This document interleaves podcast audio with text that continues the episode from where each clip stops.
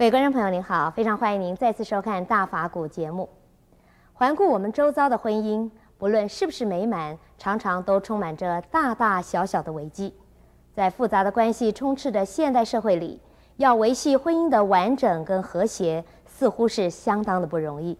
除了要应付内忧外患之外，还必须处理不同阶段所产生的各种婚姻课题。所以有人说，婚姻就如同是修行。那么现在呢，就恭请圣严法师指引我们如何追求光明圆满的婚姻。婚姻呢，要光明又要圆满呢，我们这个世界上怎能够说这是一个理想，不是现实啊？我到过世界各地呀，问起，说夫妇结婚以后。几十年不吵架的有没有？有。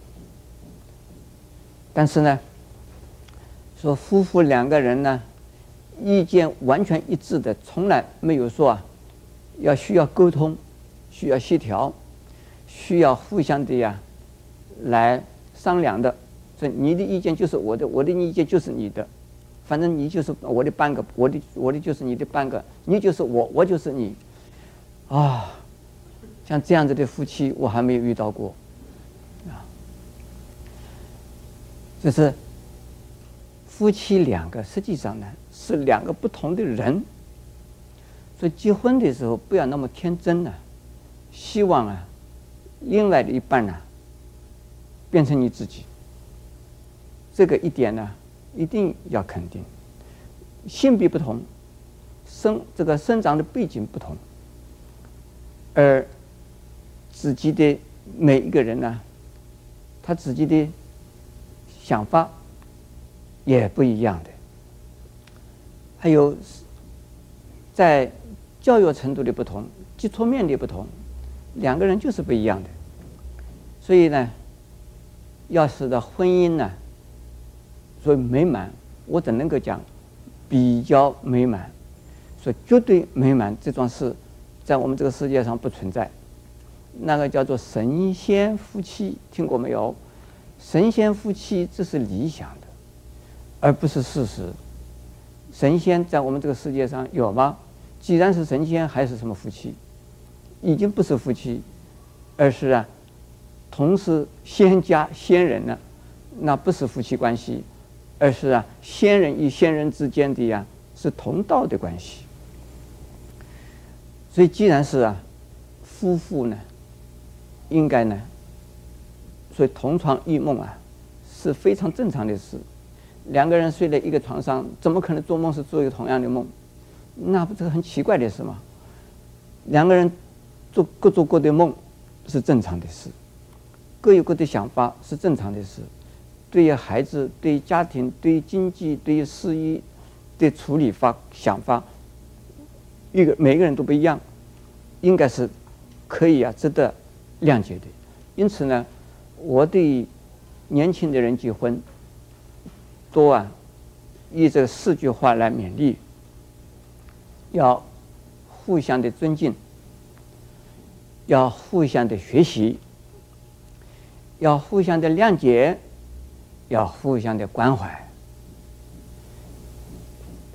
要不要我再说一次？要互相的尊敬，互相的学习。互相的谅解，互相的关怀，这个四个原则能够掌握住的话，那这个婚姻就可以美满。同时，如果站在一个佛教徒的立场啊，我们看世界上所有的人都是啊，现在的菩萨，未来的佛。那我们在家庭里边共同生活一辈子的。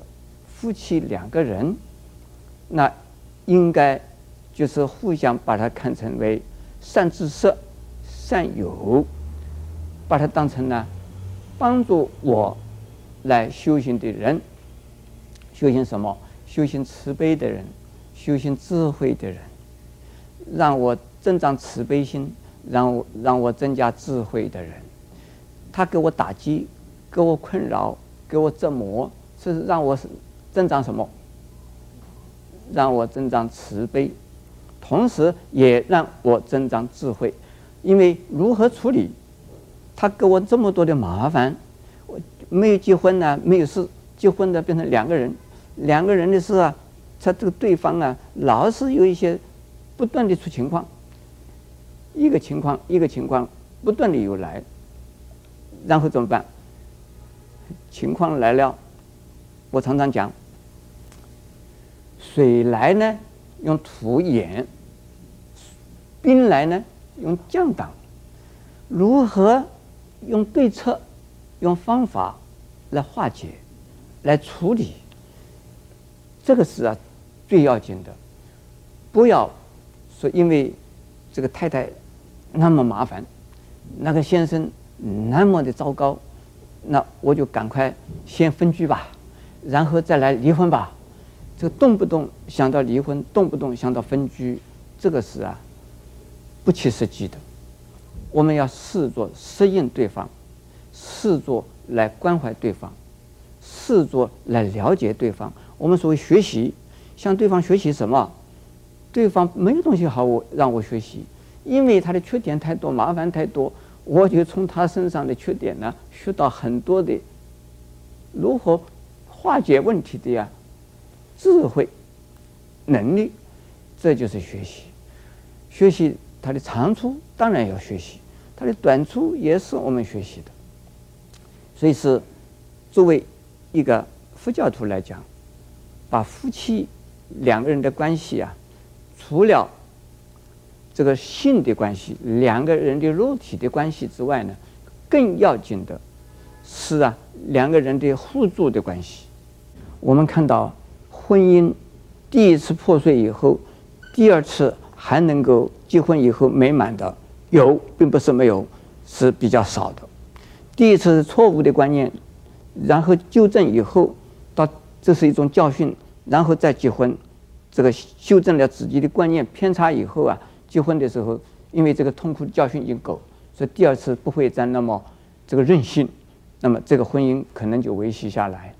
那么第一次如果已经学会了，就是已经呢结婚以前呢，先呢已经有个心理准备，有个心理认识，我们要适应对方，要接受折磨，这样子的话呢，你这个一开始就是学习的，所以我讲要第一个要。彼此的互相的尊敬，第二个要彼此的互相的学习，第三个互相的原谅，第三第四个什么？互相的呀关怀，能够一开始婚姻的关系成立的时候就这样子有这种心态心理准备的话，我相信这个婚姻呢，不是那么圆满光明呢，也不会是那么的差劲。